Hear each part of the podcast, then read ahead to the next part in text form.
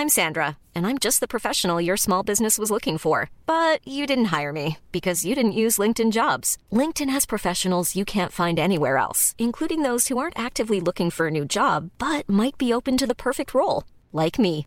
In a given month, over 70% of LinkedIn users don't visit other leading job sites. So if you're not looking on LinkedIn, you'll miss out on great candidates like Sandra. Start hiring professionals like a professional. Post your free job on linkedin.com/people today.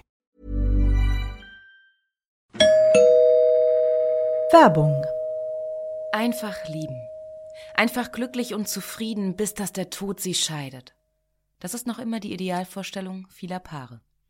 Im Alltag aber begegnen Paare oft immer wieder den gleichen Konflikten, hängen sie in immer wiederkehrenden Mustern fest. Die Paartherapeutin Anna Wilitzki zeigt, wie Paare diese Konflikte erkennen und lösen können. Ihr Hörbuch Einfach lieben ist dabei äußerst unterhaltsam und fundiert und zeigt an vielen Beispielen aus Wilitzkis Praxisalltag, wie eine gute Liebesbeziehung gelingen und der Zauber vom Anfang der Beziehung neu belebt werden kann. Das Hörbuch erscheint als Download und im Streaming bei Argon Balance und als Buch im Rowold Verlag. Werbung Ende.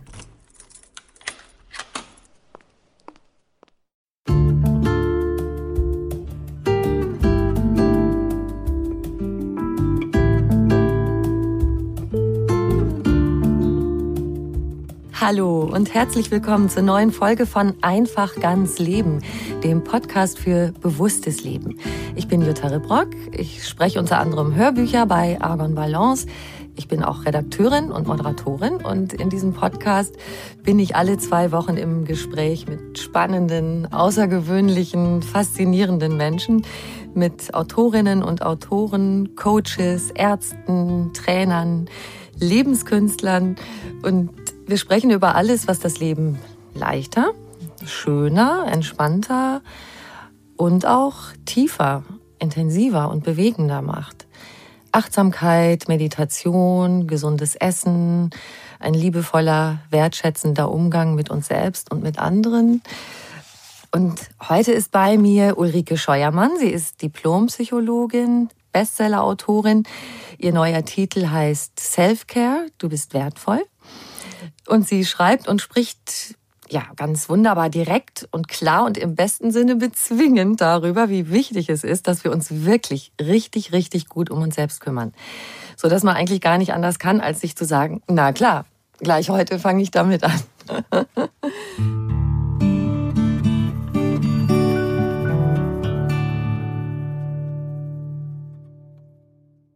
Liebe Ulrike Scheuermann, herzlich willkommen. Ja, ich freue mich, dass ich da bin, Jutta. Self-Care, du bist wertvoll. Hm. Und äh, da drin steckt auch die Selbstliebe, das sprichst du auch an in deinem Buch. Und ganz ehrlich, also ich finde, das gehört wirklich zu den schwersten Sachen, die man so können soll, muss, möchte. Fängt ja in der, in der Bibel schon an. Liebe deinen Nächsten wie dich selbst. Setzt ja voraus, ich liebe mich selbst. Oder noch so ein Spruch, ähm, eigentlich kann ich jemanden nur richtig lieben, wenn ich mich auch selbst liebe. Mhm. Genau, und ähm, also ich nenne es in dem Buch auch tatsächlich die zwei Geschwister, also Selbstfürsorge und Selbstwert und Selbstliebe. Das sind so, die, die gehen ineinander über, die Bereiche, die gehören zusammen. Und ähm, Selbstliebe ist tatsächlich was, was ähm, ganz, ganz viele Menschen heute mehr bräuchten. Also das ist das, was ich ständig mit den Menschen, mit denen ich arbeite, sehe, was ich bei mir selbst natürlich auch erlebe. Und ähm, es bedingt sich gegenseitig. Also ich habe, äh, ich merke das immer wieder, ähm, wie wenn jemand äh, vielleicht auch aus einer Not heraus sich entscheidet, äh, mehr selbst, also besser für sich zu sorgen und mehr Self-Care zu entwickeln, dass dann auch die Selbstliebe und der Selbstwert zunehmen. Und andersrum ist es genauso. Wenn ich mir selber viel wert bin, dann kann ich natürlich leichter auch äh, gut für mich sorgen. Ja. Ja, es ist so, dass diese Selbstzweifel, die sind so stark bei unglaublich vielen Menschen. Also frag mal jemanden, wie er so ist, was er so kann, was bist du für ein Typ, wie siehst du das Leben und es kommt so ganz viel, naja, hm, ja, ich komme schon einigermaßen mit mir zurecht, aber wenn da jetzt nicht irgendwie mein Hintern zu dick wäre und die Brüste zu klein und die Falten kommen und so, wie schnell einem alles Mögliche einfällt, mhm. was nicht so toll ist. Ähm. Genau, wir sind es auch, eigentlich sind wir es alle gewöhnt, dass es, also dieses, es ist nicht genug. Ja, es mhm. müsste noch mehr sein. Und ähm, das sind wir so gewöhnt, weil, weil es, es ist ja tatsächlich in unserer Gesellschaft so, man könnte immer noch mehr, noch mehr haben, noch mehr machen, äh, noch mehr optimieren, noch schneller alles machen und dadurch noch mehr schaffen. Also man könnte eigentlich, wir haben ja sehr viele Freiheiten und es geht tatsächlich auch um Selbstbegrenzung. Und Selbstversorge hat viel damit zu tun, ähm, sich auf das zu fokussieren, was das wirklich Wichtige ist. Und dadurch kann ähm, ein Annehmen von sich selbst auch leichter klappen oder, oder gehen. Also wenn man nicht immer diesen Gedanken hat, naja, es, wenn nicht das ist, dann wäre es gut, aber ich muss erst abnehmen oder ich muss erst das noch schaffen oder ich müsste eigentlich diese und jene E-Mails noch beantworten, die ja eh keiner mehr so richtig schafft zu beantworten. und das, man kann immer noch mehr machen. Und das ist ein Riesenproblem. Dadurch sind so viele Menschen so sehr am Rennen, immer weiter mhm. rennen. Und das ähm, führt in eine große Erschöpfung. So sehe ich das. Deswegen denke ich auch, dass Self-Care wirklich keine, ja, nicht so ein Trend oder eine Modeerscheinung ist, sondern dass es wirklich eine existenzielle Haltung zum Leben ist, sich immer wieder auch um sich selbst zu sorgen und dabei auch sich ja runterzufahren, zu verlangsamen und ähm, es genug sein zu lassen, so wie es jetzt schon ist. Verlangsamen, das ist ja für mich wirklich ein Sehnsuchtswort. Also ich muss sagen, ich habe auch echt ein schnelles Leben und ich mag das auch, äh, weil es mir auch total gut tut, wenn ich sage, wow, ich kann so viel von meinen Talenten ausleben. Ähm, ich mache Radionachrichten zum Beispiel. Ich mache mit dir das Interview und auch ähm, mit vielen anderen tollen Autoren für diesen Podcast. Das ist so schön. Ich habe so schöne Begegnungen dabei.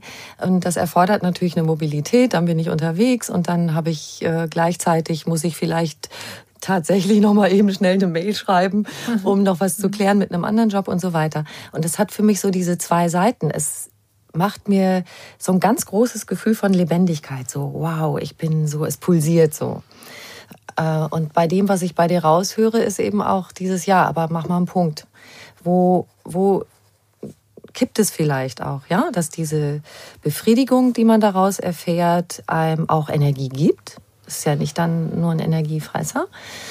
Ähm, aber wo ist die Grenze, wo du sagen würdest, ja, da kippt es und, und du verlierst dich auch ein bisschen selber in mhm. diesem mhm. vielen Tun? Ja, das ist ganz schön, was du gesagt hast mit der Lebendigkeit. Ja, du hast gesagt, es ist lebendig, es pulsiert. Und ich würde auch nie sagen, dass man sich sowas irgendwie abschneiden soll oder dass es nicht sein darf. Weil wenn, wenn du dich so fühlst, dann bist du im Fluss mit, mit dem Leben und sicherlich auch mit dem, was deine Aufgabe hier im Leben ist. Also bei mir geht's ja viel darum, äh, wie können Menschen äh, ihr Wesentliches finden und mehr leben. Und das ist das beste Anzeichen dafür. Also Freude ist für mich also eine tief empfundene Freude. Und was du beschreibst, so ein Fluss, ein Lebendigkeitsgefühl, das ist für mich der Kompass für das Wesentliche im eigenen Leben. Mhm. Und wenn man da drin ist, wunderbar. Und dann kann es aber eben Zeiten geben, wo man merkt, die, also oft ist ja der erst, das erste Signal ist, dass die Kräfte äh, erschöpft sind oder dass, dass der Stress so überhand nimmt ähm, sowas wie Krankheiten oder was einen sonst so ausbremsen kann, das kommt ja dann oft erst später. Und dann ist für, für mich oder für, für diejenigen, mit denen ich arbeite, ist, ist die große Frage, wie gut kann ich auf das hören, mhm. wenn es mal, also wenn eigentlich äh, alle Signale schon auf runterfahren stehen. Also wenn alles im Fluss ist, wunderbar. Aber was ist, wenn ich gerade mal nicht so gut kann, wenn ich müde bin, erschöpft bin, ähm, muss ich dann trotzdem noch weiter rennen oder kann ich dann auch wirklich runterfahren? Und das ist die große Kunst, würde ich sagen. Ja. Genau, also mhm. kann ich dir nur zustimmen. Und das ist genau das, äh, wo, glaube ich, viele, du hast ja auch den Begriff von den Hochleistern. Die Hochleister, ähm, auch da nochmal, da kommen wir vielleicht gleich nochmal dazu, zu diesem Selbstwertthema, weil ich den Eindruck habe, oft, dass gerade die Hochleister, die ja unglaublich viel auf die Beine stellen, da ist es dieses Wann ist genug oft unglaublich schwer, äh, eine Grenze zu finden. Denn da ist dieses, diese Selbstdefinition über noch mehr machen und noch mehr leisten, äh, das ist oft ein unglaublich starker Faktor, habe ich so den Eindruck. Ähm, und diesen Punkt, den du gerade angesprochen hast, so wenn man merkt, boah, irgendwie, mir geht so ein bisschen die Energie flöten und ähm, da der Hals fängt an weh zu tun und ich müsste vielleicht mal bremsen. So, dann kommt dieser Moment, ja gut, aber ich habe jetzt aber was zugesagt noch für morgen und übermorgen und nebenher noch, hm, hm. dann äh, muss man ja auch die Traute haben, manchmal sich aus einer Verpflichtung rauszuziehen und auch Nein sagen oder eine Zusage zurückziehen. Das heißt, äh, man eckt an mit seiner Umwelt, weil dieses, na gut, ich ähm, etwas, was ich vielleicht zu Hause mir noch erarbeiten muss, da kann ich mich entscheiden, das lasse ich mal liegen, das quetsche ich vielleicht wann anders rein. Aber man hat ja Zusagen gemacht und man muss aushalten, dann eben auch bei seiner Umwelt anzuecken. Das finde ich ist nochmal so ein weiterer Schritt. Mm, ja. ja, ja, das sind wirklich diese zwei Themen, die du ansprichst. Also das eine ist das mit dem dann auch ähm, Nein zu sagen, man enttäuscht andere Menschen. Das ist so, ja, die haben sich darauf gefreut oder damit gerechnet oder haben so geplant. Und dann ist es eine Enttäuschung, ne? wenn man sagt, geht leider nicht, ich, ich kann nicht. Und ähm, für mich macht es aber einen ganz großen Unterschied, wie man absagt. Und ich kenne ganz viele Menschen, die wollen eben eigentlich gar nicht absagen, ne, weil das so unangenehm ist und weil sie eben nicht enttäuschen wollen und weil sie es auch gewöhnt sind, dass sie ja immer können. Und wenn sie dann mal nicht können oder wollen, dann ist es auch ungewohnt. Und ähm, dieses ähm, Absagen kann man aber eben, also man kann einfach sagen, nee, äh, geht jetzt nicht oder vielleicht auch nicht erscheinen oder so. Ähm, man kann aber auch mit ganz viel Mitgefühl, Respekt und Liebe absagen. Und das würde heißen, man schätzt den anderen auch wert mit dem, was er da gerade macht und was jetzt mhm. eben nicht geht. Und ähm, das heißt gar nicht, dass man sich so groß entschuldigen muss, aber ähm, ich glaube, dass ähm, andere Menschen das sehen, wenn man wenn man das, was Sie jetzt, also auch die Enttäuschung zum Beispiel, ne, oder was das, was Sie dafür getan haben für ein Treffen oder ein Projekt oder so, ähm, wenn man das anderen vermittelt, dann ist die Grundlage sofort ganz anders. Und es geht letztlich immer, auch bei Absagen, geht es viel darum, ähm, dass die andere Person sich gesehen fühlt. Kannst du so einen Vorschlag machen, wie man das vielleicht sagen könnte. Weiß jetzt nicht, vielleicht was Berufliches oder was Privates, ähm, wie du es schön formuliert fändest, wenn man jemanden absagt, dass es gut rüberkommt? Ja, man könnte zum Beispiel sagen, ich bedauere, dass ich nicht kommen kann. Ähm, das ist was anderes, als zu sagen, ich bedauere, dass, dass, es, äh, dass ich das jetzt absagen muss. Ne? Also mhm. es ist einfach ein Bedauern, dass ich diese Gelegenheit nicht äh, wahrnehmen kann. Ich wäre gerne dabei gewesen, weil ich das Projekt sehr wichtig und ganz toll finde, was du da machst.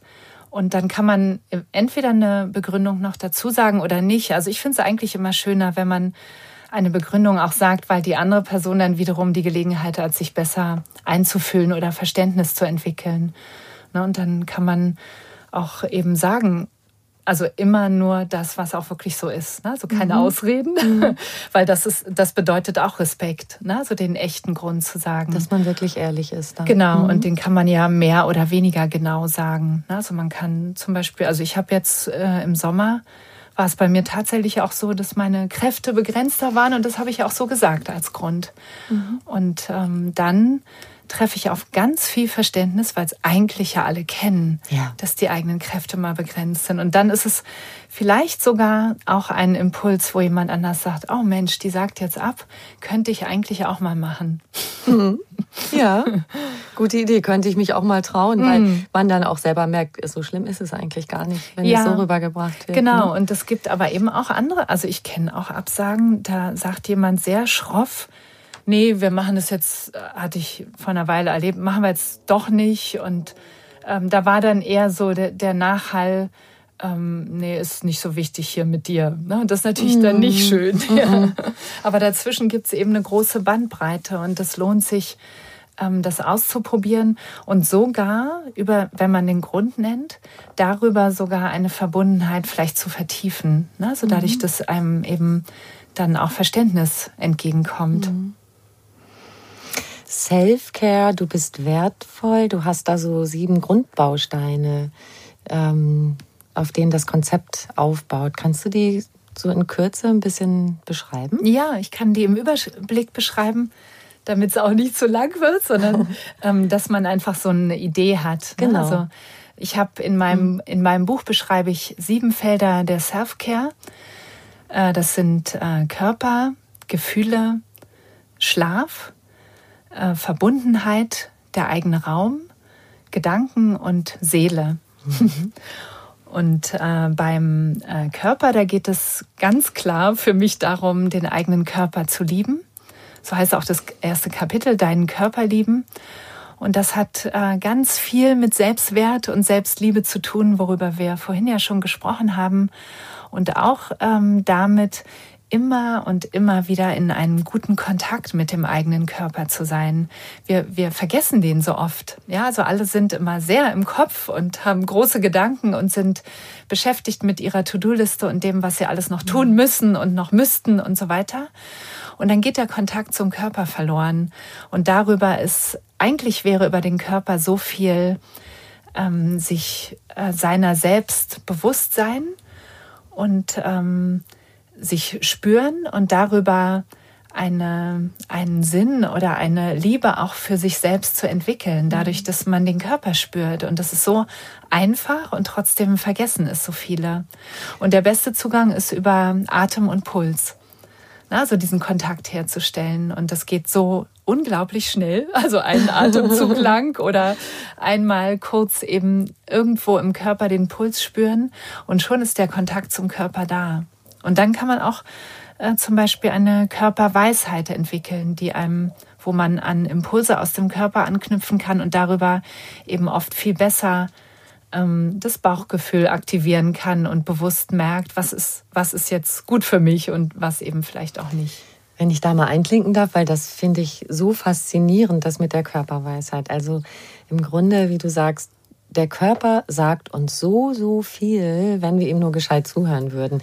Dieses über alles hinweggehen, ja, da tut was weh, okay, ich habe gerade keine Zeit, mich drum zu kümmern, später ähm, und so weiter. Oder ich habe auch oft, ach, ähm, ich meinetwegen, wenn ich eine anstrengende Woche habe, na, ich ziehe das jetzt durch und danach mache ich mal wieder eine schöne Yoga-Session. Statt, also meine Yogalehrerin sagt immer, wenn du zu gar nichts Zeit hast, mach bitte wenigstens einen Hund am Tag. Also weißt du, Popo hoch, Kopf runter, dann steht die Welt mal Kopf und alles fühlt sich anders an und manchmal rückt auch was gerade. Das ist einfach nur, weil in dieser Position äh, so, so ganz viel steckt an, an, an Wirkung. Äh, und dann denke ich immer, die Barbara sagt, mach doch nur den Hund, wieso hast du das nicht gemacht? Und so. Oder mhm. die äh, in einem anderen äh, Gespräch für diesen Podcast habe ich zum Beispiel mit Ulrich Hoffmann gesprochen, der über Meditationen schreibt und der äh, hat auch ganz klug für diese vielbeschäftigten Menschen äh, Mini-Meditationen ähm, beschrieben, ähm, die man ganz toll einbauen kann, so ganz kurz. Also dieses ähm, die Dinge, die einem gut tun, dann auch machen, wenn man eigentlich denkt, es tobt der totale Wahnsinn und ich habe gar keine Zeit dafür. Ähm, und dazu, jetzt äh, komme ich wieder zurück auf die Körperweisheit, da passiert das eben oft, dass wir über die Zeichen so hinweggehen und eben nicht merken, aha, da drückt was, ähm, was will mir das denn sagen und was könnte ich jetzt tun? Mhm, genau, ja. Ja, und ich bin auch sehr für dieses wenn eben nicht mehr Zeit ist, dann eben kurz. Ja. Mhm. Und die, ich habe eine Übung in dem ersten Kapitel drin, die heißt Pulse atmen, ja, wo man Puls mal. und Atem miteinander mhm. verbindet. Und die kann man äh, auf der Toilette machen. Und übrigens, äh, Toilettenpausen sind eine gute Sache. Ja, also das hört sich ein bisschen komisch an, aber es ist der einzige Ort eben oft, wenn viel los ist, wo man wirklich für sich alleine ist. Mhm. Und ähm, viele Menschen nutzen Toilettenpausen auch für mehr als nur auf die Toilette zu gehen, sondern einmal zu sich zu finden. Und das mhm. ist eben genau diese Minute oder diese ganz kurze Zeit, ähm, wo so ein Kontakt zum eigenen Körper mhm. möglich ist, eben über Puls und Atem. Ja, genau, ich kann genau. die mal beschreiben. Okay, beschreib ähm, beim beim Pulseatmen ähm, achtet man erstmal auf seinen Atem und ähm, versucht dann im Körper irgendwo den eigenen Puls zu finden. Und das kann man üben.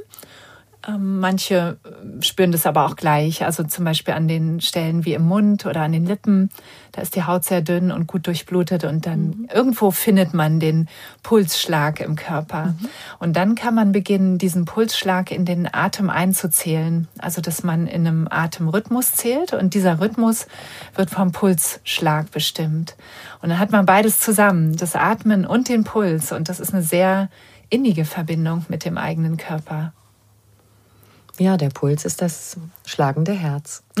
ja, ja, genau. ja. ja. Ja, das Und ist also das, der, ähm, der erste Baustein von den sieben, die, die Körperwahrnehmung. Und dann weiter der, der nächste Bereich, den du den du hast bei deinen sieben Bausteinen? Da geht es ähm, um die Gefühle. Mhm. Deine Gefühle hegen, heißt das Kapitel. Mhm. und ich habe das so genannt, weil ich in meiner Arbeit, also ich arbeite mit einer ähm, sehr wirksamen Methode, ähm, wo man, also es ist eine energiepsychologische Methode, die heißt Logosynthese, ähm, wo man eben sehr gut die Auslöser für Gefühle und andere Symptome eigentlich ähm, neutralisieren kann, also entkräften kann. Also dann, die haben dann keine Wirkung mehr. Und dadurch erlebe ich so häufig und ständig eigentlich in meiner Arbeit, ähm, wie schnell sich Gefühle verändern können. Deswegen mhm. habe ich das Kapitel Deine Gefühle hegen genannt, mhm. ähm, weil nicht immer ist es die beste Wahl, mit all seinen Gefühlen gleich nach draußen zu gehen. Also es gab ja lange so, auch in der Psychologie, so, du musst deine Gefühle ausleben. Und ähm, das würde ich gar nicht so raten, sondern eben erstmal Gefühle bewusst machen. Das ist natürlich wichtig. Ja, was für Gefühle sind da und die auch ernst zu nehmen, aber sie dann auch ausreifen zu lassen und erstmal für sich alleine anzunehmen. Und es kann sein, dass über Nacht sich eine, eine Wut oder ein Ärger oder eine Empörung über jemanden voll, vollkommen verändert und am nächsten Tag ist der, ist der Ärger weg und vielleicht ist dann schon mehr äh, Mitgefühl oder Verstehen da. Mhm. Und auf so einer Basis kann man natürlich viel besser dann mit jemandem reden oder vielleicht auch einen Konflikt klären. Mhm. Das wollte ich gerade fragen. Meinst du dann, manchmal muss man es vielleicht gar nicht mehr klären, sondern man kann es einfach sein lassen? Ähm, weil das ähm, erlebt man ja manchmal auch, dass man noch was anspricht, was einen vor zwei Tagen gekränkt hat und dann sagt der andere, was backst du alte Kamellen auf, ist doch vorbei genau. und ist doch alles ja. wieder gut. Ähm, aber vielleicht ist ja noch nicht alles wieder gut, weil das etwas Wiederkehrendes ist, ähm, was man mit einer bestimmten Person öfter erlebt, weil da zwei Sachen aufeinander knallen. Ähm, dann ist es vielleicht doch auch manchmal lohnenswert, nochmal zu gucken und zu sagen, komisch, dass bei uns ähm, wir oft an diesem Punkt landen. Was kommt denn da von dir? Was tust du dazu und was tue ich dazu? Ja, absolut. Also das, das ist ja, und das kann Beziehungen ja sehr vertiefen. Also ich bin jetzt auch nicht dafür, irgendwie gar nicht mehr zu reden. Äh, nur es müssen nicht gleich die aufgewühlten Gefühle sein, mhm. ne? weil die können einfach was kaputt machen in Beziehungen. Und ansonsten, wenn man merkt, da ist immer wieder, genau wie du sagst, dann ist es ein Muster und dann lohnt es sich natürlich, das anzusprechen, beziehungsweise auch ähm, natürlich zu prüfen, ähm, was ist vielleicht ein Teil, wo ich etwas, also eine Beziehungserfahrung, die woanders her stammt, auf diese Person übertrage. Na, das gibt's auch und das ist, glaube ich, ja auch schon recht bekannt, so aus der Psychologie, dass es eben Übertragungen gibt, wo man ja, also Klassiker ist so der Chef oder die Chefin und man sieht darin eine frühe Bezugsperson, also zum Beispiel den autoritären Vater, ne? weil der Chef ist eben eine Autoritätsperson. Und dann fängt man an, die Beziehungsdynamik zu etablieren, die man von früher kennt. Und das hat dann tatsächlich nichts mit der anderen Person zu tun. Und da kann man dann vielleicht auch schauen, ob man das erkennen kann. Also es muss ja mir erstmal bewusst werden, was auch ja. nicht so leicht ist. Und wenn es einem bewusst ist, dann ist es eigentlich auch schon der erste Schritt, um davon mehr loslassen zu können. Man macht das ja, was du beschreibst, das ist jetzt ähm, ein super Beispiel, und aber man hat das ja ganz oft mit dem Partner. Ja. Also ich glaube, ja. das sind zwei mhm. so Beziehungen, die für die meisten Menschen extrem wichtig sind. Wie läuft das in der Arbeit? Also zu einem Vorgesetzten, wenn da so Übertragungen sind ähm, und natürlich in der Partnerschaft. Und dein Logosynthese-Konzept, kannst du das an einem der Beispiele so ein bisschen erzählen, wie man damit ansetzt? Ja, kann ich äh, versuchen. Ich, man muss es immer ausprobieren. Mhm. Das ist bei der Methode tatsächlich so. Und das ist auch mehr als eine Methode. Es ist auch ein System für persönliche Entwicklung, aber man kann es eben auch ganz handfest, auch mit Selbstcoaching für ein Thema oder ein Problem nutzen. Und wenn es um, äh, um Beziehungen geht, äh, kann man eben tatsächlich ähm, die, diese Person, also die Vorstellung von der Person als Auslöser nehmen. Und dann setzt man diesen Auslöser in, in drei Sätze ein, die immer gleich sind. Und der Auslöser ist eben immer unterschiedlich. Ne? Und wenn man jetzt, wenn ich jetzt mit einer Person Probleme habe, Schwierigkeiten habe, dann stelle ich mir diese Person vor. Also wir denken jetzt zu Hause mal an den Chef zum Beispiel. Ja, genau. Mhm. Und dann habe ich wahrscheinlich ein Bild. Also die meisten haben das visuell. Vielleicht ist aber auch ein Höreindruck dabei, ja, so dass man die Stimme so in der Vorstellung noch hört. Und das ist der Auslöser. Und den setzt man in die drei Sätze ein. Und dadurch kann man sozusagen die Energie, die in diesem Auslöser gebunden ist, entspannen und äh, lösen. Und dann kann es, und das erlebe ich eben dann in der Arbeit ständig, dass hinterher Leute sagen, ja, also wenn ich jetzt an meinen Chef denke, dann, dann sehe ich eigentlich, der ist gestresst und ähm, na klar ist er dann nicht immer so nett zu mir. Ja, und dann ist mhm. plötzlich diese, was vorher da war, diese vielleicht Empörung, warum ist er so ruppig zu mir, äh, das ist weg und man kann dann eben oft den anderen Menschen auch klarer sehen. Und das ist ein äh, Vorgang, also die Methode wirkt im Unbewussten. Also es geht nicht um Affirmationen oder so etwas, sondern man kann eben tatsächlich mit Hilfe von Worten im Unbewussten ähm, immer gleiche Reaktionsmuster entkoppeln. Das ist ein ganz mhm. interessanter Wirkmechanismus. Wie, wie lauten diese Sätze? Ähm, ich kann sie kurz sagen, aber ich glaube, das, also ja, man muss es dann ausprobieren. Ja, also beim ersten Satz geht es darum, also der Satz lautet dann, ich nehme all meine Energie, die in diesem Auslöser, also in diesem Bild von dem Chef in diesem Fall gebunden ist, an den richtigen Ort in mir selbst zurück. Ja, und dann ist in diesem Auslöser keine Energie mehr gebunden und ich habe sie wieder im freien Fluss zur Verfügung. Mhm. Und beim zweiten Satz ähm, geht es darum, Meist gibt es auch einen Anteil von fremde Energie, ne, der nicht zu mir gehört, sondern wahrscheinlich zu diesem Chef oder wohin auch immer. Und da geht es darum, äh, da sagt man dann eben, ich äh, entferne alle fremde Energie in Zusammenhang mit dem Bild dieses Chefs und schicke sie an den richtigen Ort in ihm zurück. Ne, und dann hat man mhm. die gegenteilige Richtung sozusagen. Und der dritte Satz ist so wie der erste. Da geht es um die Energie, die in den eigenen Reaktionen gebunden ist. Also zum Beispiel in der Empörung. Und der lautet dann so ähnlich wie der erste Satz. Ähm, da sagt man, ich nehme all meine Energie, die gebunden ist in dem, in all meinen Reaktionen auf dieses Bild von diesem Chef, an den richtigen Ort in mir selbst zurück. Mhm. Ich fand das jetzt schön, das ganz konkret zu hören, um eine Vorstellung zu haben. Und ich finde es total prima nachvollziehbar. Das, was du geschildert hast, also ich habe jetzt so ein Bild vor mir, wie das funktionieren kann, ja. Äh, und dieses ähm, und faszinierend eben auch, weil man ja oft denkt, oh, bis ich an so Quellen auch aus meiner Kindheit komme, die, das ist ja wahnsinnig hartnäckig. Das hat man Jahrzehnte in sich und ähm, Es ist oft die Vorstellung, um mich davon lösen zu können, muss ich lange Therapien und Analysen und so weiter machen. Und das ist in manchen Fällen ja vielleicht auch begründet und, und äh, sinnvoll. Ähm, nur, also mein Gefühl ist auch eher dieses, ich verbinde das mit etwas, was in der Gegenwart ist und verändere meine Haltung dazu, ähm, hat sich für mich als schlüssiger erwiesen, weil ich das wirklich auch erlebe, wenn ich das schaffe, meine Haltung zu Dingen zu ändern, dass sie mich nicht mehr so bedrücken.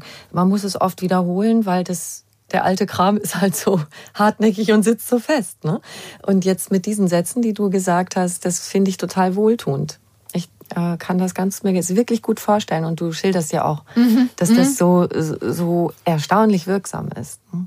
Ja, und der, der Aspekt, äh, den man mit diesen Sätzen auflöst, da ist dann im Unbewussten, also im limbischen System, ist, ist der, die, der Wirkort da ist dann diese Verbindung tatsächlich gelöst. Also man muss es nicht am nächsten Tag wieder wiederholen, sondern da ist dann tatsächlich was anders und das merkt man dann auch im Alltag. Das ist nachhaltig? Ja, ja, genau. Es Toll. ist nachhaltig und äh, man kann eben, also was du sagst, es will nicht jeder äh, groß in der Vergangenheit suchen. Ne? Also mhm. man kann das machen und ähm, da auch äh, viele kommen dann drauf, ja, das erinnert mich, so wie ich mich hier fühle, das kenne ich aus früheren Situationen. Das muss aber eben nicht sein. Ne? Und man kann auch stellvertretend für etwas, was sich früher entwickelt hat, nur eben mit dem jetzigen Arbeiten, mit dem aktuellen. Ja.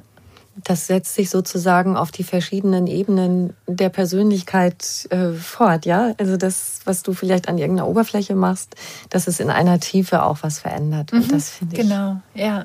Ja, ja. Toll. ja, sehr, sehr beeindruckend und ähm, ich ähm, vermittle die Methode ja an, an Selbstanwender, aber eben bilde auch viele äh, Therapeuten, Coaches, Ärzte, Supervisoren und so weiter aus, die das als Zusatzqualifikation für ihre Arbeit nutzen. Wollen wir den dritten Punkt anschauen? Ja, ja, der, der, also den finde ich, der ist so ein bisschen speziell, der fällt ja auch ein bisschen raus aus, dem, aus der anderen Logik der Kapitel. Da geht es darum, erholsam und viel zu schlafen. Ich muss jetzt mal ganz toll seufzen. Auch so ein Sehnsuchtsding. Also als ich das gelesen habe in deinem Buch, ich dachte so, ja, ja, genau.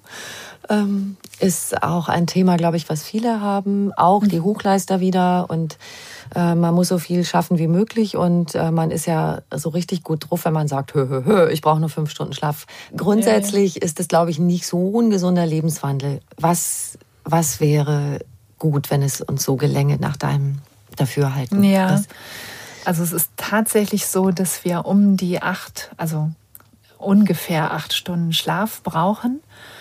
Und da kommt aber kaum jemand mehr hin. Also wenn ich so rumfrage, höre ich von den meisten, naja, sechs Stunden, wenn ich gut bin, gegen sieben Stunden. Also gerade eben diese, was du ja sagst, ne, die Hochleister, Hochleisterinnen, die eben äh, viel schaffen wollen und die eigentlich ständig aktiviert sind. Und das ist der Grund, warum wir heute fast zwei Stunden weniger schlafen als vor 60 Jahren. Also da konnte man, da gibt es schon Überblicke und Statistiken dazu. Und es ist einfach immer weniger geworden, weil wir alle mit unseren ganzen Systemen so aktiviert sind. Und das, das heißt, aktiviert auch, also im Sinne von, dass wir auch innerlich gar nicht so recht zur Ruhe kommen? Ja, ja, mhm. es ist tatsächlich ein Dauer, ähm, also ein gewisser Erregungszustand die mhm. ganze Zeit. Ja, ständig die Blicke ins Smartphone und die, die To-Do-Liste, die ja viele im Kopf haben. Und das ist wie ein ständiges so, man treibt sich selber an oder die anderen treiben einen an oder die Bildschirme treiben einen an. Mhm. Und das, ähm, die Systeme fahren nicht mehr so gut runter. Wie kriegen wir das hin? Dass die runterfahren? Ja, genau. Also es gibt beim Thema Schlaf tatsächlich ganz handfeste, auch körperliche Möglichkeiten. Ein großes Thema ist das Tageslicht. Also unser Körper ist darauf angewiesen, dass der Körperrhythmus durch Tageslicht immer neu gestellt wird. Und ähm, viele gehen vor allem im Winterhalbjahr, aber auch sonst, sind gar nicht am Tageslicht. Ja, und Lampenlicht ist lächerlich im Vergleich zur Lichtstärke des äh, Tageslichtes. Sonne dann noch mal viel mehr. Wie, öfter, wie viel sollte man draußen sein? ja, also so, genau. Also bei Tageslicht reicht, äh, äh, bei bei Sonnenlicht reicht so eine halbe Stunde ähm, am besten gleich am Morgen, ja, damit der Körper weiß, ah, jetzt hat der Tag angefangen. und bei bedeckt ist es länger, ne, so ein, zwei Stunden, je nachdem, wie dunkel es draußen ist. Und das ist ja nur wieder was, das können ja nicht alle leisten. Mhm, das kommt, ne? das kommt mir viel vor. Ein, zwei mhm. Stunden ist schon ganz ordentlich. Ja. Und dann soll man ja. ja. auch noch ins Fitnessstudio gehen oder Pilates machen und mhm. ja, meditieren genau. und so. Wobei das lässt sich ja vielleicht auch verbinden, dass man sowas wie meditieren ja auch unterwegs mal macht. Aber mhm. letztlich ist das schon ein großer Zeitaufwand. Ne? Hilft das was, wenn man dann am Wochenende mehr draußen ist? Äh, kann man was aufholen von unter der Woche? Nicht so Eigentlich wirklich, nicht ne? so richtig. Und mhm. ähm, da ist aber der tolle Trick, ist wirklich ein Trick, aber der ist super, weil er funktioniert. Man kann sich einfach eine Tageslichtlampe kaufen. Mhm. Na, so eine, eine Therapie-Tageslichtlampe, die kosten irgendwie 30, 40 Euro. Ja. Mhm. Und ähm, die haben äh, mindestens 10.000 Lux, also so wird die Lichtstärke gemessen und die ersetzen das Tageslicht. Ne, hat man noch nicht mal das UV-Licht dabei, was auch nicht alle wollen. Und ähm, da, dann sitzt man eben morgens im Büro und hat seine Tageslichtlampe für eine halbe Stunde oder für eine Stunde an oder sogar noch länger. Und das macht ganz viel aus für, für, das, für den Schlaf, ne? weil das Melatonin, also das Schlafhormon, wird ähm, gebildet über diesen, also zum Teil über diesen Tageslichtreiz.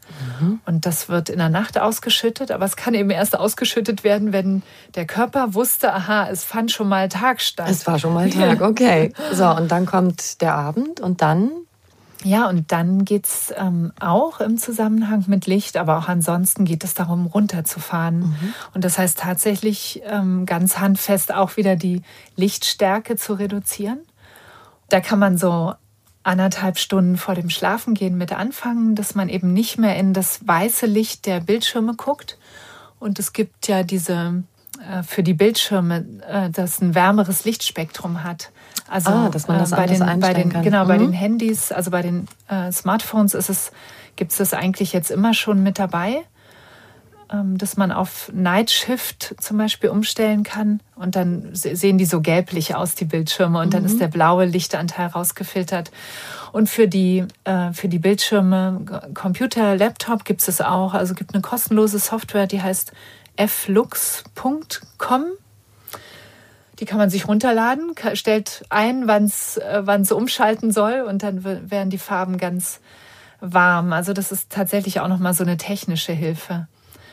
Gut, weil das ist ja auch sowas so, mm, das wieder für viele eine Hürde. Ja, oh, jetzt darf ich nicht mehr bis kurz vorher ja, noch ja. und so. Ja. Also das mhm. ist sozusagen für dich ein, ein annehmbarer Kompromiss mhm. mit diesem etwas wärmeren Licht. Hm? Genau, und aus okay. Stressgründen wäre es natürlich sowieso gut, wenn man abends nicht mehr in die Geräte guckt. Genau, mhm. um einfach mal mit dem Geist langsam zur Ruhe zu kommen. Mhm. Und dieses ständige WhatsApp, E-Mails, äh, Facebook und so weiter, das sind so viele Reize, die da eintreffen und die passen nicht gut dazu, schlafen zu gehen. Und äh, man sollte eben einen Tagesausklang gestalten. Und äh, das Schlafen beginnt vor dem Schlafen. Ein schönes Ritual oder was, mhm. etwas, was man immer so macht. Genau, so eine mhm. kleine Self-Care-Zeit zum Beispiel. Also ich schlage so zehn 15 Minuten vor, wo man tatsächlich auch was aufschreibt. Also in ein Notizbuch oder ein Tagebuch oder in ein Self-Care-Journal auch. Und ähm, ja, auch nicht mehr so spät abends. Also gut, das wird dann schon sehr regelhaft, aber eigentlich ist es nicht mehr so gut, abends noch so viel zu essen oder mhm. eben zu trinken oder so. Ist alles nicht mhm. gut für den Nachtschlaf. Mhm. Und in der Nacht ist dann auch noch eine Sache, äh, das Dunkelschlafen. Und das sind jetzt, äh, gibt es ganz interessante neuere Studien, äh, Langzeitstudien auch, dass dieses wirklich sehr dunkel Schlafen, dass sich das ganz stark erstmal auf den Schlaf natürlich auswirkt, aber auch auf die Stimmung. Und ähm, dunkel schlafen heißt äh, Verdunklungsvorhänge an den Fenstern oder Schlafmaske aufsetzen. Mhm. Also kostet drei Euro oder so und man hat's dunkel. Und äh, wir haben ja diese Lichtverschmutzung, also draußen wird es ja gar nicht mehr richtig dunkel ne? weil, weil wegen der äh, Straßenbeleuchtung und so weiter. Ich finde das wirklich spürbar, äh, wenn ich in einem richtig abgedunkelten Raum schlafe oder nicht. Ähm, ich merke einen Unterschied. Also die in der Schlafqualität. Mhm. Also richtig unmittelbar. Ja. Mhm. Und die, das Licht fällt ja durch die Augenlider durch. Ja. Ja. Und das mag ich auch gar nicht. Deshalb habe ich unterwegs auch gerne eine Schlafmaske dabei, wenn ich ja. nicht weiß, unter welchen Umständen ich schlafen werde. Genau. Ja, ja, ja. ja. Guter Schlaf. Mhm. Und das hat eben auch, also deswegen war das mit den, also ich habe ja diese Zahl auch genannt, diese um die acht Stunden. Ähm, es hat auch mit einer Erlaubnis zu tun. Also du hast ja gesagt, weil das so, dass es so eine Mode ist, auch ja, ich komme mit ganz wenig aus. Mhm. Das flaut jetzt langsam ab. Also von Bill Clinton gibt es zum Beispiel auch ein schönes Zitat. Er hat gesagt, alle Fehler, alle wesentlichen Fehler, die er gemacht hat, die hat er in einer, also während Schlafmangel gemacht. Er hatte zu wenig Schlaf und er versucht heute auch seine acht Stunden zu bekommen. Ja. Super Idee. Also das ist doch ja. ein Ansporn, weil das ist, ist, glaube ich, auch so ein Irrtum, dass man irgendwie toller ist und leistungsfähiger, wenn man möglichst viele Stunden schafft. Ähm, und ich finde das eine super Motivation. Also das du bist besser im Job, wenn ja. du gescheit geschlafen hast. Genau. Und das mhm. ist tatsächlich ein Irrglaube. Man denkt es natürlich, dann schaffe ich das und das und das noch. Und die Produktivität sinkt aber ganz enorm und ähm, Schlafen ist eben nicht nur erholen, sondern da finden ganz viele Prozesse im Gehirn statt, wo eine Neuanordnung auch stattfindet, ein Aufräumen, Ordnen. Und dadurch kann man am nächsten Tag viel besser erkennen, was ist das Wesentliche. Ne? Und viele Menschen tun ja auch Dinge, die nicht so wesentlich sind, weil sie nicht mehr auswählen können, Man weil sie zu müde sind. Und verzettelt sich ja auch mhm. gerne. Ne? Mhm. Genau. Der nächste Punkt von deinen sieben Bausteinen. Ja, da geht es ähm, um den eigenen Raum. Und da gibt es die, den inneren Schaffensraum. Das ist ein Raum, den ich so nenne, äh, den wir für uns im Alleinsein schaffen. Und äh, da kann Kreativität stattfinden, persönliche Entwicklung, Reflexion über mich selbst, über mein Leben. Und ähm, das ist ein Raum, den man auch im Außen finden kann, also zum Beispiel ein ruhiger, ungestörter Ort. Aber es ist eben auch der Raum, der innerlich da ist, also mhm. wo ich mir Zeit und ja auch eine Erlaubnis gebe, diese Zeit für ganz für mich zu haben. Und da geht es tatsächlich ums Alleinsein. Das ist ein, ein Raum. Ne? Also das, das mhm. ist ein Raum. Und dann gibt es noch die anderen Räume, die mehr nach außen gerichtet mhm. sind. Also der Wohnraum ist natürlich enorm wichtig für Selbstfürsorge.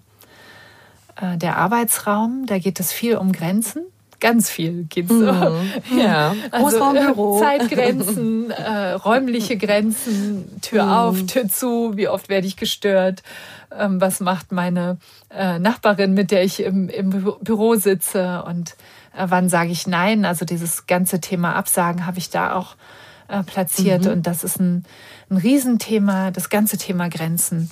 Ähm, Pausen gehören auch dazu. Ja, also ja, und das ist in der Arbeit ein Thema. Und natürlich auch, du kommst nach Hause, also der, der Klassiker, ähm, Manager kommt nach Hause, Papa, Papa, Papa, mhm. die Frau so, oh, endlich ist er da, ja, nimm mal genau. die Kinder und so. Ähm, gut, das ist jetzt ein sehr klassisches Rollenbild gewesen, aber auch anders. Also auch eine Frau, die nach Hause kommt und ähm, vielleicht schon was größere Kinder hat, die äh, irgendwie nachmittags in der Betreuung waren. Aber dieses nach Hause kommen und dann zu sagen, Leute, ich gehe mal Viertelstündchen ins Schlafzimmer und gucke einfach die weiße Wand an. Ähm, das, da gehört was dazu und ich glaube, dass das sehr wenig stattfindet.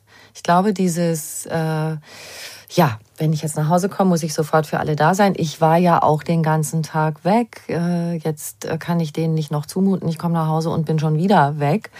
Und dieses mal durchatmen, Kraft schöpfen, glaube ich, tut allen gut, dass man es tut eben den anderen auch. Es gibt ihnen mehr, als wenn man sofort gerade steht. Ne? Ja, auf mhm. jeden Fall. Und wir sind es aber eben so gewöhnt, weil, zu rennen und dann rennen wir halt zu Hause gleich weiter. Mhm. Ja. also wenn es nicht geht, ne, weil da die kleinen Kinder sind, die was wollen und, äh, und das wäre ein Riesenaufwand, dann, dann denke ich immer, dann, äh, ja, dann gibt es vielleicht etwas, was besser so sich so einfügt. Ne? Also vielleicht ein äh, ne, die Pause, wenn, wenn die kleineren Kinder schon schlafen oder also es muss ja auch immer was sein, was irgendwie passt in den Alltag und was praktikabel also, ist. Ja, genau, Fall. was mhm. ich bin nicht so für strenge Regeln. Also ich bin gar nicht für strenge Regeln und auch nicht für Disziplin. Also es gibt andere Wege, die ähm, besser gehen, um sich mit so etwas wie Self-Care weiterzuentwickeln. Ne, und das muss immer, also es sollte immer im, im Fluss gehen. Ähm, es, es sollte kein, es soll kein Trainingsprogramm, es ist kein Trainingsprogramm, mein Buch. Ja, das ist, das ist mir wichtig. Es ist etwas, ähm, es soll Freude machen. Und wenn ich nach Hause komme und Lust habe, diese Viertelstunde mir unbedingt zu nehmen und mich da schon drauf freue, dann ist es was Gutes. Wenn ich denke, oh, in diesem Buch stehe oder irgendjemand hat doch gesagt, äh, ich muss jetzt hier, bevor ich mit den Kindern noch die Viertelstunde, dann hält man es eh nicht durch. Mhm. Ja, dann macht man es eine Weile und dann lässt man es und dann ist man frustriert, weil man es doch nicht geschafft hat, obwohl man sich vorgenommen mhm. hat. Also es gibt Wege, ähm, äh, wo man mehr mit dem geht, was, was passt und was mhm. sich gut einfügt. Wenn die klein sind, ist es auch wunderschön. Man äh, liest dann abends ein Buch vor und schläft dann beim Rückenkraulen selber so ein bisschen ja. mit ein genau. und rappelt sich dann wieder hoch. Aber dieses ja. ähm, und dann hat man gleich noch miterledigt äh, die Umarmung fürs Kind. Ähm, ich habe doch äh, mit zwei Autoren Jens Korsen und äh, Thomas Fuchs an einem Buch mitgearbeitet, das heißt Familienglück und da sind halt auch so viel Sachen ähm, da muss ich jetzt manchmal dran denken bei unserem Gespräch.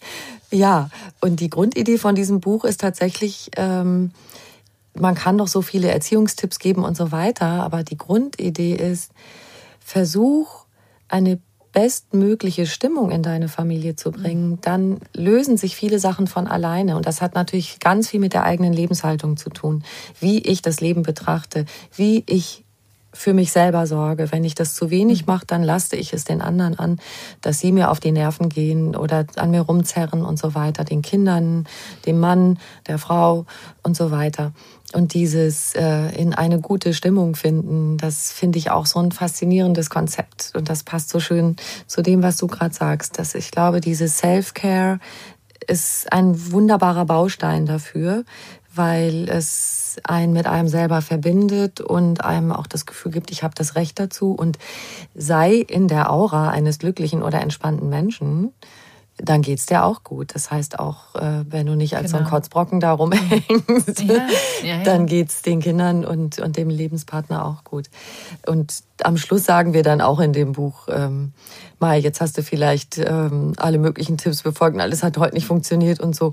Aber okay, dann umarm alle nochmal. Hast mm. du dein Kind heute genug umarmt? Ja, genau. Und dann auch so, einen, so einen mm. Frieden zu machen damit dass auch was schiefgelaufen ist oder dass dir einer auf der Nase rumgetanzt hat und so weiter. Familienglück, das ist eben auch dieses Loslassen und dann mal sagt, es ist mal gut.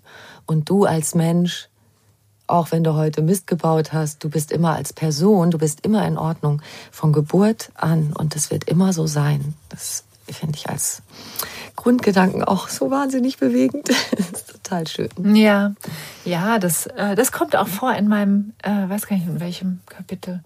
Ähm, du bist wertvoll, weil du da bist. Mm, ja, einfach weil Na, du da bist. Das ist dieses Selbstwertgefühl, was nicht an Bedingungen, nicht ja. mehr an Bedingungen geknüpft ist. Und die meisten laufen mit äh, mit einem Konten, also die haben ein kontingentes Selbstwertgefühl. Na, und da, das ist immer an Bedingungen geknüpft ich bin erst wertvoll, wenn ich. Ja, und das ist dann, das ist dann austauschbar. Wenn ich viel leiste, wenn ich viel Geld verdiene, wenn ich schön bin, ewig jung, also alles, was es so gibt. Ähm, und das andere ist das innenorientierte Selbstwertgefühl. Und das ist nicht mehr an Bedingungen geknüpft. Und dann bin ich einfach wertvoll, weil ich da bin. Du sagst das doch auch, jetzt sind wir gerade noch mal beim Körper. Ähm, äh, du, da gibt es auch diese Geschichte, mal ein paar Tage nicht in den Spiegel gucken. Ja, genau. Und dieses, äh, dieses, dass so sozusagen eine innere Schönheit entsteht. Ich glaube, also dieses gut aussehen, weil du es gerade angesprochen hast, ewig jung sein und ach du meine Güte, da kommt eine Falte, ja komisch, warum geht die nicht mehr weg und so. ähm, dieses Loslassen des Bildes führt dazu, also jetzt in, in, in, nach deinen Erfahrungen, dass ähm, man da so ein bisschen rauskommt aus diesem Druck, mit diesem, ich muss immer toll aussehen. Also ich gucke nicht mehr in den Spiegel und kümmere mich um was? Genau, das ist eine, eine Abwendung, für, also die, die Außenorientierung oder Innenorientierung. Mhm. Ist, ist tatsächlich wie eine Entscheidung. Ja, wenn ich mit außen, mit meinem Spiegelbild beschäftigt bin und mit den ganzen Idealbildern, wie glatt und schön und so das alles aussehen sollte, dann bin ich woanders hin orientiert, als wenn ich damit aufhöre und ähm, mich nach innen wende und ähm, das, genau, das ist wieder der Kontakt mit dem Körper, aber auch mit, auch mit den Gedanken, also alles, was in mir ist. Und äh, mich damit darauf ausrichte. Das ist, äh, ich, also es ist gar nicht so leicht zu beschreiben. Also mhm. ich habe nur so, es hat mir so eine Abwendung von diesen Bildern, den Idealbildern auch, die ich von mir oder von anderen Menschen habe, hin zu einem äh, mich innerlich wahrnehmen, körperlich, mit meinen Gedanken, mit meinen Gefühlen. Und ähm, in diesem Wahrnehmen eben nicht das Werten, sondern das, ähm, die, die Freude daran, sich selbst zu begegnen. Und da, daraus entsteht ein innen, inneres Schönheitsgefühl.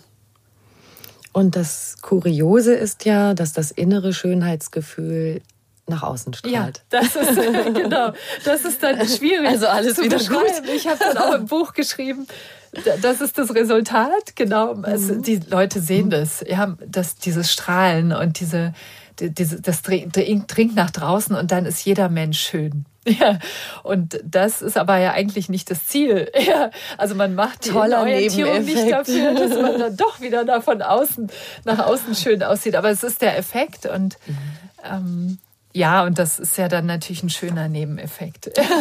genau. Strahlen nach außen, ähm, da sind wir eigentlich schon auch beim nächsten Punkt, Verbundenheit mit anderen. Genau, das, ähm, da waren wir eigentlich auch vorher schon, mhm. als du erzählt hast von dem in der Familie, ne, die gute Stimmung. Mhm.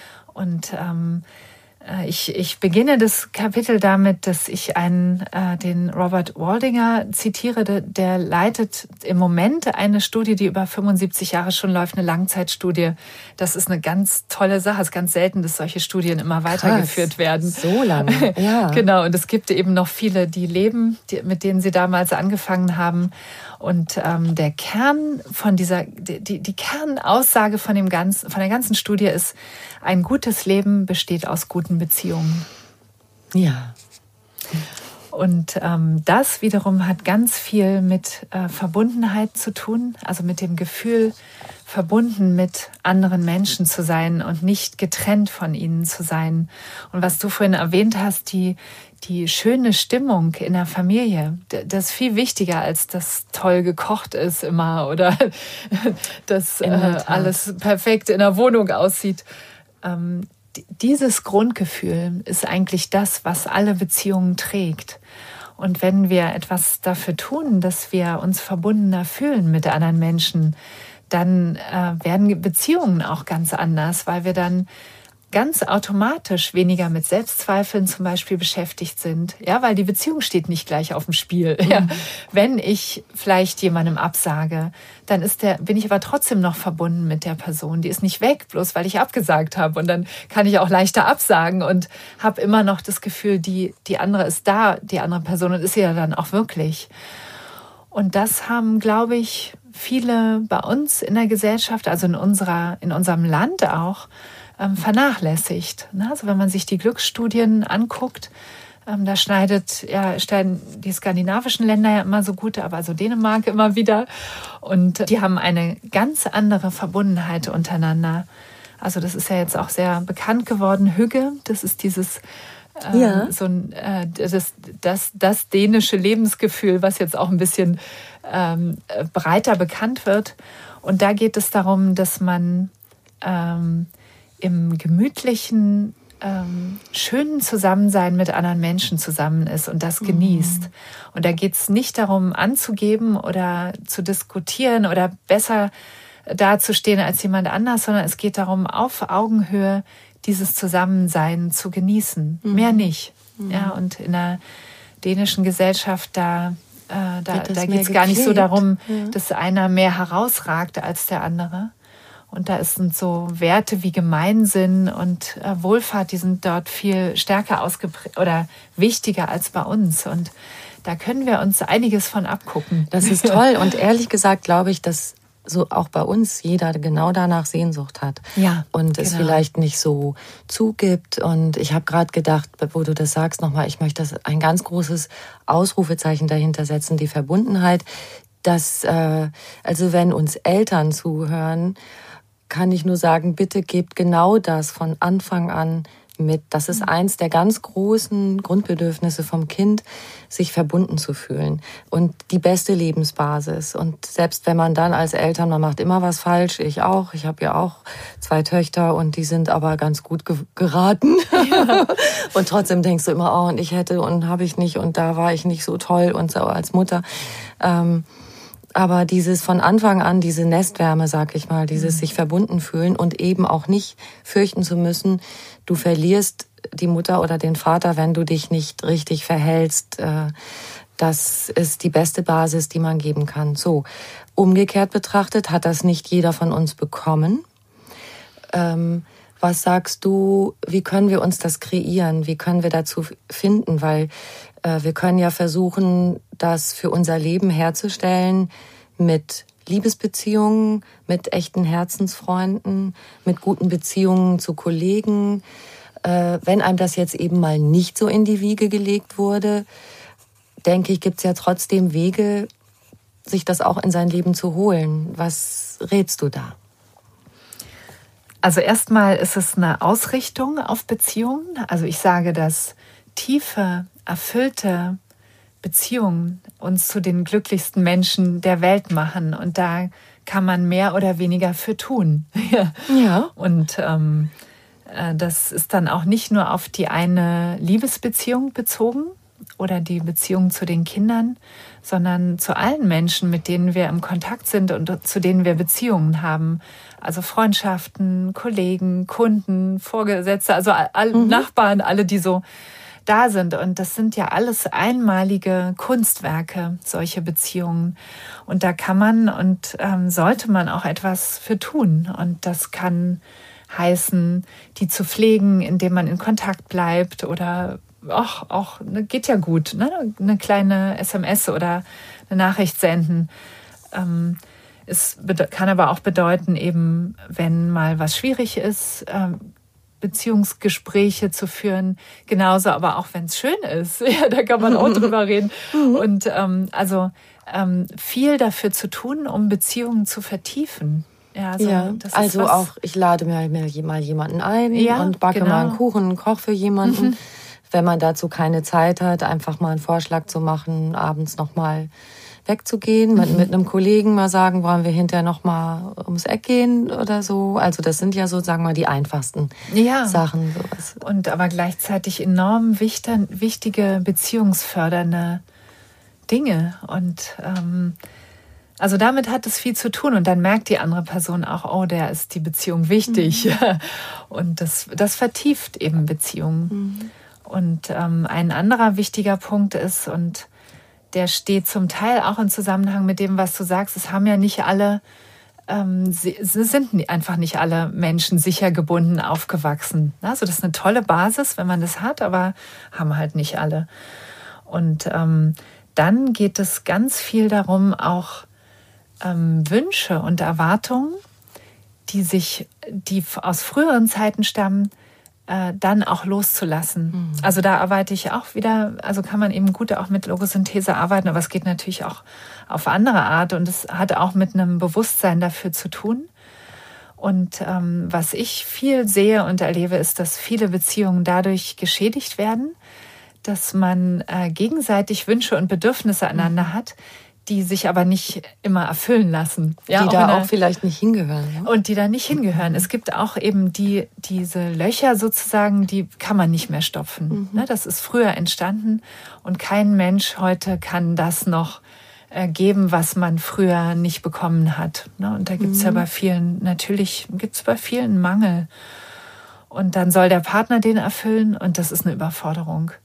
Und das ist das, was standardmäßig dann in, in, in schwierige Konstellationen führt. Mhm. Und auch ja. zur Trennung, weil ja. man, damit schubst man jemanden auch manchmal so von sich. Ne? Mhm. Genau, man, man wünscht sich etwas, der andere kann es nicht geben und nicht erfüllen oder will das vielleicht auch nicht, weil der, jeder hat seine eigenen Entwicklungsziele. Mhm. Ähm, dann ist man enttäuscht, vielleicht sogar verbittert, traurig oder dann fängt es an mit diesen Vorwürfe machen oder ähm, immer wieder, warum denn nicht? Und so dieses äh, aneinander festhängen mit diesen unerfüllbaren Wünschen. Ich nenne sie unerfüllbare Wünsche. Ne? Manche gibt es ja auch, die kann jemand erfüllen, aber andere mhm. eben nicht. Und wenn man dann weiter daran hängt, Mhm. Dann kommt dieser Misston in die Beziehung und das geht meist sogar recht schnell. Das finde ich ganz toll, dass du das erwähnst, weil oft denkt man ja, okay, dann habe ich das erkannt, dann muss ich das auch lösen. Aber auch, das habe ich irgendwie noch nie so betrachtet, dass, wie du gerade sagst, es gibt diese Löcher und manche sind einfach nicht mehr ausfüllbar. Ähm, ich finde das gerade unglaublich erleichternd auch, weil es auch nicht mehr die Forderung ist, dass ich all das heilen können muss. Und dass ich trotzdem heil sein kann, weil ich ja vielleicht so viel anderes bekomme, was mich auch auffüllt und erfüllt. Ähm, und dann vielleicht auch viel besser akzeptieren kann, das mit den Löchern einfach weiterzuleben. Auch andere haben diese, ich sag mal in Anführungszeichen, Defizite und, und es vielleicht auch gar nicht mehr als Defizit empfinden und zu sagen, danke, ich habe ja das und das und das, was mich erfüllt. Und äh, ich mache meinen Frieden damit, dass ich das eine oder andere nicht, äh, dass man mir das nicht mit auf den Weg gegeben hat. Weil genau. meine Eltern ja. konnten auch nicht anders oder waren nicht da oder wie auch immer. Das, keiner kann das ja auch alles geben, was wir immer, was, was im Idealbild wäre. Ja. Zum Beispiel, was Eltern den ja. Kindern mitgeben und so weiter. Da gibt's, gibt's halt immer Genau, die, die, die, Eltern konnten nicht anders. Also da würde ich jetzt, außer in Extremfällen, gehe ich immer davon aus, ne, die Eltern lieben ihre Kinder und sie haben aber eben ihre eigenen persönlichen Begrenzungen. Mhm. Und äh, gerade so die Kriegsgeneration zum Beispiel, die hat ganz schreckliche Dinge erlebt und da haben die Kinder und die Enkel, also die Kriegskinder und die Kriegsenkel, haben da natürlich äh, auch was von abbekommen. Und ähm, dieses Annehmen, wie es ist, ähm, was du auch sagst, es kann eine enorme Erleichterung ja. sein, weil wir sind alle in einer Zeit aufgewachsen, ist das so das Jahrhundert der Psychologie. da geht es ganz viel um gegenseitige Bedürfnisbefriedigung. Das ist sehr in Mode gekommen. Und ähm, okay. wir, wir das ist neu. Ne? Das gab es vorher gar nicht. Ja.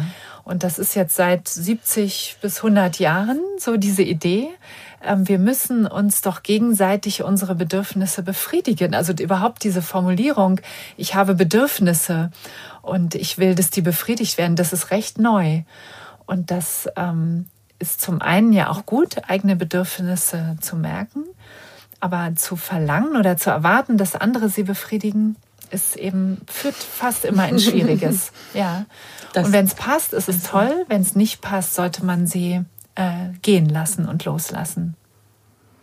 Gehen lassen und loslassen passt super zum nächsten Punkt, oder? Genau, es, ja, da geht es äh, darum, äh, die eigenen Gedanken zu befreien. Und mhm. das hat, da waren wir, wir waren jetzt eigentlich auch schon da drin, mhm. ne, mit diesem Annehmen, was ist.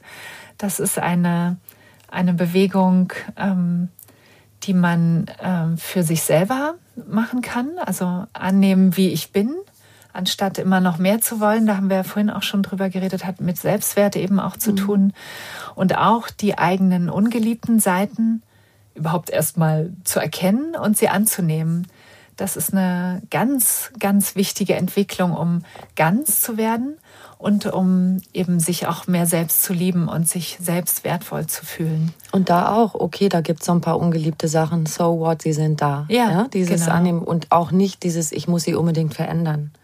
Und die Idee ist eigentlich, wir sind dann vollkommen, wenn wir uns mit allem annehmen, was da ist. Also es geht um das nicht mehr verstecken, sondern alles gehört zu mir und ich weiß, dass es da ist und das ist okay so. Ich muss nicht alles ausleben, ne? aber ähm, ich weiß für mich, dass es da ist und dass es Teil von mir ist. Und dann, wenn das alles geschafft ist, kann sich die Seele entfalten. Jetzt habe ja, ich doch genau. eine tolle Überleitung ja. zu deinem siebten Punkt. genau, das ist der, sozusagen der Höhepunkt. Das ist das siebte Kapitel. Und äh, da geht es äh, vor allem um die eigene Lebensaufgabe oder das Wesentliche im eigenen Leben. Und das wiederum hat auch mit der Seele zu tun.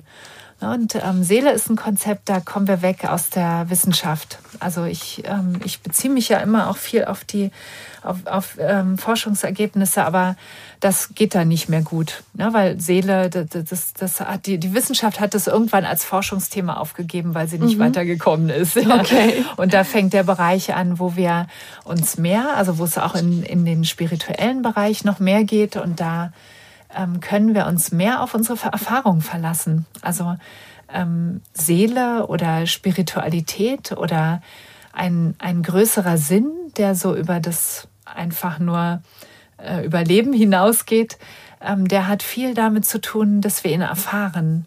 Und den erfahren wir in unserem Leben, ähm, wenn sich zum Beispiel etwas fügt oder wenn wir merken, es gibt eine höhere Kraft oder eine lenkende Kraft oder man kann es nennen, wie man will. Also das, das Göttliche oder die Quelle. Also gibt ja ganz viele ähnliche Begriffe dafür.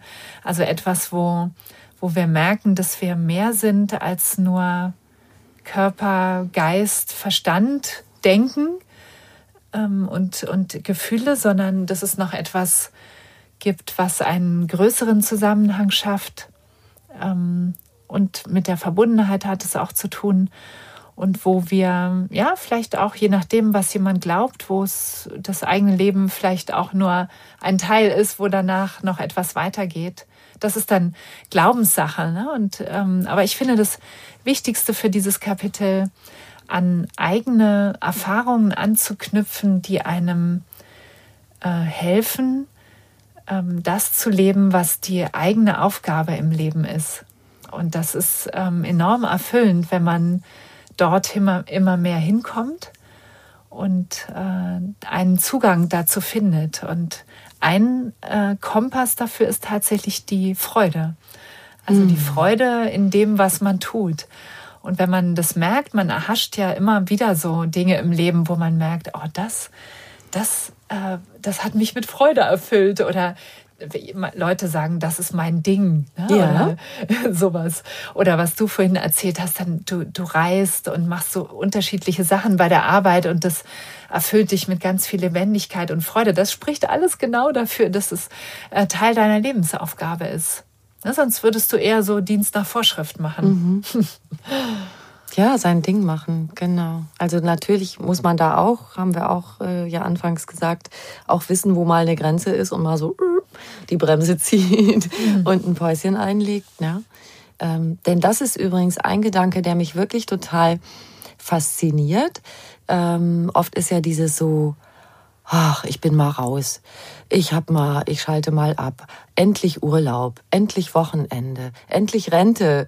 Äh, wobei ich mir zum Beispiel überhaupt nicht wünsche, dass die Zeit schnell rumgeht, sondern sie soll möglichst erfüllt äh, lange andauern. Aber sowas, ähm, aber das Glück im Tun, das ist ja auch ein ganz wichtiger Faktor, dass eben nicht nur, wenn ich mal mich ausruhen darf und wenn ich mal eben nicht in meinen Herausforderungen stecke, ja dann, klar, dann geht's mir richtig gut, sondern in dem Tun. Und äh, in aller Kürze ist das ja so genauso ausgedrückt, ne? wenn du das machst, was dein Ding ist dann kannst du auch viel Energie aus dir rausholen und gewinnst sogar noch welche damit.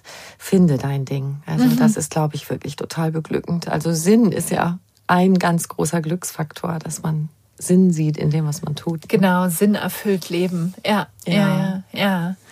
Und dieses, dieses, ähm, äh, dieses im Tun ähm, sich erfahren und Sinn erfüllt sich empfinden, ist, äh, das ist egal, ob bei der Arbeit oder bei anderen Dingen.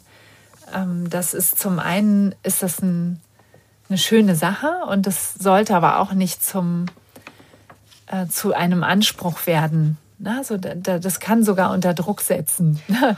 Also es gibt auch mal Phasen. Man muss immer das Optimale tun genau. oder so. Ne? Mhm. Ja, ja, mhm. ja. Aber als Grundidee ist es sicher ein ganz wichtiger ähm, Punkt, den, der wichtig ist, nicht zu vergessen. Und ähm, ich denke, so unser, so die Grundidee für, für das Leben von allen Menschen ist eigentlich, dass sie ihr eigenes verwirklichen und das Leben. Und das muss nicht heißen, dass man den Job kündigt und auswandert, sondern ähm, die meisten Menschen können ihre Lebensaufgabe sogar in dem leben, was sie jetzt gerade tun und vielleicht nur kleine Veränderungen machen. Und ähm, bei der Arbeit vielleicht äh, mehr mit anderen sprechen oder freundlicher zu den Kunden sein und darüber merken, dass man da auch etwas geben und etwas beitragen kann. Also es ist nicht immer die, äh, muss nicht immer heißen, das ganze Leben umzukrempeln. Das finde ich auch total wichtig. Und äh, einer meiner Autoren von dem Familienglück, der Jens Korsen, hat das ganz klar als Konzept auch, dass er versucht, äh, mit den Leuten herauszufinden oder dass sie sich selber klar machen, dass sie eigentlich genau das tun, was sie wollen dass sie sich das ausgesucht haben aus Gründen. Die sind dann nicht immer gleich so offensichtlich. Vielleicht, äh, dass man einen Job im Ausland nicht angenommen hat, weil man doch Wert drauf legt, seine alternde Mutter noch regelmäßig mhm. zu besuchen ähm, und das einem so kostbar ist, aber das ist dann oft überdeckt und man merkt es gar nicht mehr und denkt, oh, ich eigentlich wollte ich doch nach Australien und so. Und dass es eine unglaublich große Befriedigung ist, wenn diese Menschen dann merken, ja, ich habe noch einen anderen Grund, der mich hier hält und es tut mir so gut, dass ich meine Mutter einmal die Woche besuche.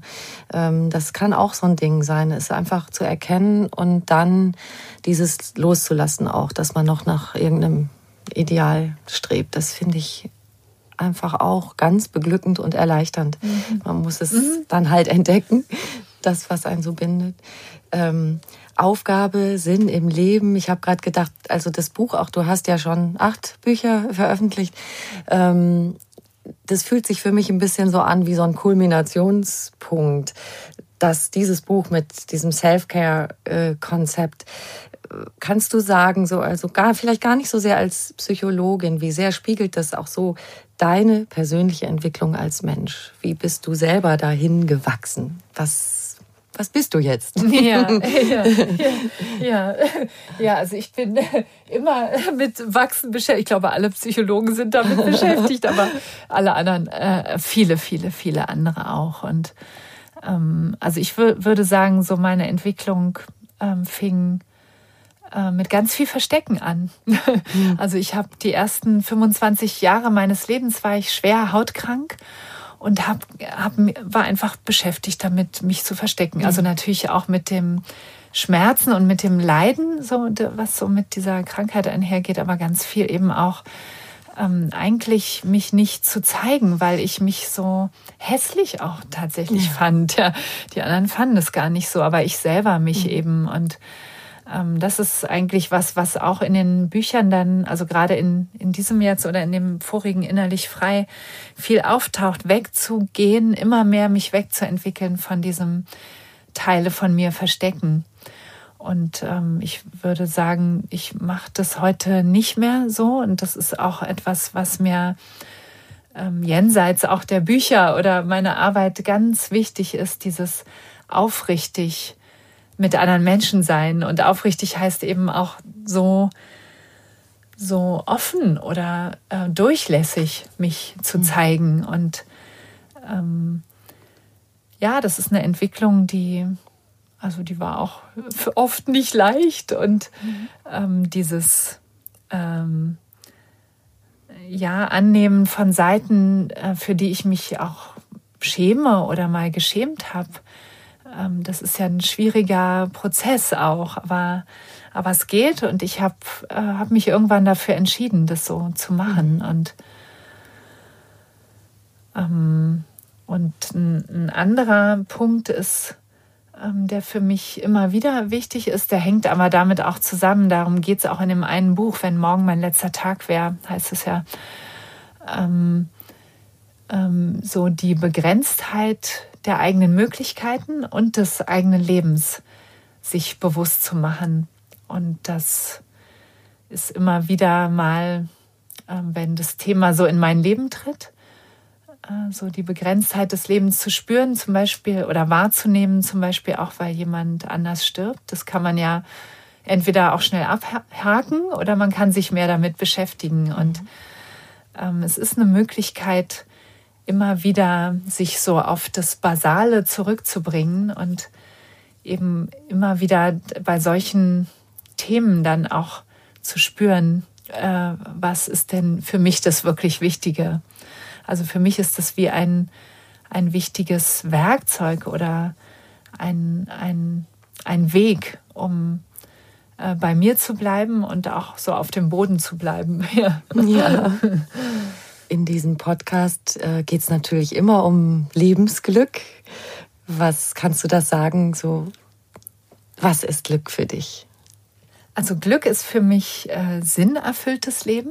Also weniger dieses so im Dauerglück sein oder so, das interessiert mich gar nicht. Also mhm. und erfüllt heißt für mich, dass alles da ist, was dazugehört und dass so die Tiefs oder die die schweren, schwierigen Zeiten, so Berge und Täler, das ist für mich so normal und ich finde es gar nicht, also es schreckt mich nicht. Also ich kann, weiß, dass ich gut auch durch Schmerzliches hindurchgehen kann. Und ähm, das gehört für mich zu einem erfüllten Leben dazu. Und ähm, Glück heißt für mich auch die immer größere innere Freiheit. Also ähm, sowohl was eben, also eigentlich alles, was in diesem Buch jetzt auch drin ist. Also eine, also eine innere Freiheit, mich in Beziehungen so zu bewegen, wie ich das will, ähm, als eben auch ähm, anzunehmen, was sich nicht ändern lässt und eine große Dankbarkeit zu empfinden für das, mhm was ich bis jetzt schon alles leben konnte. Ja. ja. Also vielleicht ist Wunderbar. es ja noch nicht morgen zu Ende. Und ähm, schon jetzt ist es aber so, dass ich ähm, das Gefühl habe, durch diese, durch Dankbarkeit annehmen und um die Begrenztheit des, der eigenen Möglichkeiten zu wissen. Dadurch habe ich schon so viel Beglückendes und Erfüllendes in meinem Leben. Es, es würde jetzt schon reichen. wow, da kommt jetzt jeder Tag ist so noch ein Plus. ja, ja, es ist tatsächlich so, ja. Mhm, mhm. Ja, und wir wissen ja alle nicht, wann wir sterben. Also ich hoffe jetzt mal, dass es noch weitergeht und ähm, ich habe auch noch viel vor, aber es könnte auch morgen schon zu Ende sein. Mhm. Mhm. Es gibt ja diesen Satz, lebe jeden Tag so, als wäre er dein letzter. Ich finde das wahnsinnig anspruchsvoll, als müsste ich jeden Tag das Allertollste und so. Ähm, ich glaube, wenn wir so ein bisschen tiefer stapeln, ist auch gut. Es ist natürlich so, dass ähm, es schön ist, daran zu denken, macht, das, macht das der heutige Tag ganz gut läuft, dass du am Abend sagen kannst, war doch okay. Und bestenfalls kannst du sagen, wow, war das super heute. Ähm, das ist ja auch ganz viel, sag mal, auch noch ein, ein, ein mit Verursacher im schönsten Sinne von, von Glück, dass man das, was heute ist, tatsächlich lebt, wahrnimmt, empfindet und eben raus ist aus diesem, ja, wenn ich erst mal das und das erreicht habe und am Punkt X bin, ähm, dann ist erst alles gut. Ja, es sollte kein Druck werden. Ja, mhm. und das kann tatsächlich dieses, ähm, mein diese, diese Idee, mein Leben könnte bald zu Ende sein, kann wirklich auch Druck machen. Ne? Und dann ist es, ähm, dann ist es vielleicht nicht mehr so gut. Also es ist äh, ab und zu mal das in einer Phase vielleicht auch, sich das bewusst machen ist gut. Ähm, ständig damit rumlaufen ist ähm, also das hat, gibt auch, gibt ja Studien, gibt ja über alles Studien, psychologische Studien. Das kann auch so einen Effekt haben, dass man dann wirklich nur noch so von Tag zu Tag lebt und auch in so einem Katastrophenmodus sogar ist. Und das ist sicher nicht gut für das eigene Leben. Ja. Also sagen wir heute entspannt sein, offen für das, was einem so begegnet und was fällt uns da noch so ein?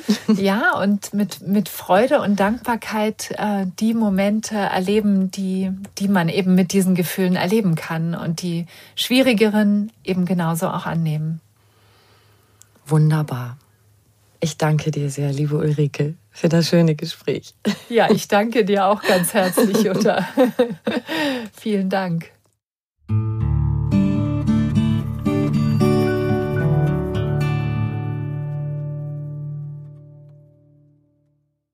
noch viel mehr Tipps und Anregungen für einen bewussten Lebensstil und alles rund um die Themen Achtsamkeit, gesunde Ernährung und Work-Life-Balance findet ihr auf einfachganzleben.de. Und weitere Podcasts gibt es auf podcast.argon-verlag.de. Ihr könnt diesen Podcast überall hören, wo es Podcasts gibt und da auch kostenlos abonnieren. Von diesem Podcast gibt es alle zwei Wochen eine neue Folge. Ich freue mich, wenn ihr wieder reinhört. Es lohnt sich immer. Ciao.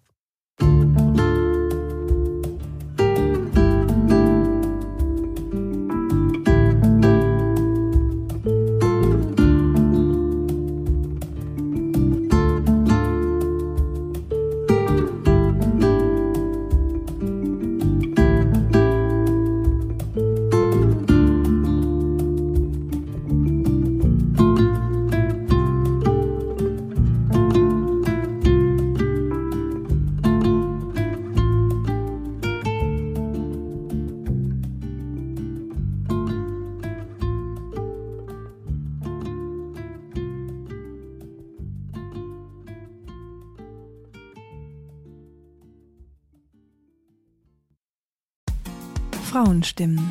Klagen, lachen, klüger werden. Ich bin Ildiko von Kürti, ich bin Buchautorin und Journalistin und in meinem Podcast spreche ich alle zwei Wochen mit lebensklugen und mutigen Frauen über das Loslassen und das Aufbrechen, das Verlieren, das Suchen und das Finden. Ich bin stolz darauf, wie viele wunderbare Frauen bereits bei mir zu Gast waren. Unter ihnen Stefanie Stahl, Maria Furtwängler, Annika Decker oder Gerburg Jahnke. Und ich freue mich auf alle, die noch kommen. Ihr könnt Frauenstimmen überall dort hören, wo es Podcasts gibt. Herzlich und hoffentlich auf bald. Eure Ildiko.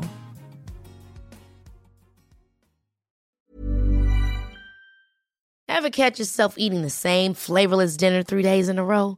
Dreaming of something better? Well, HelloFresh is your guilt-free dream come true, baby. It's me, Kiki Palmer.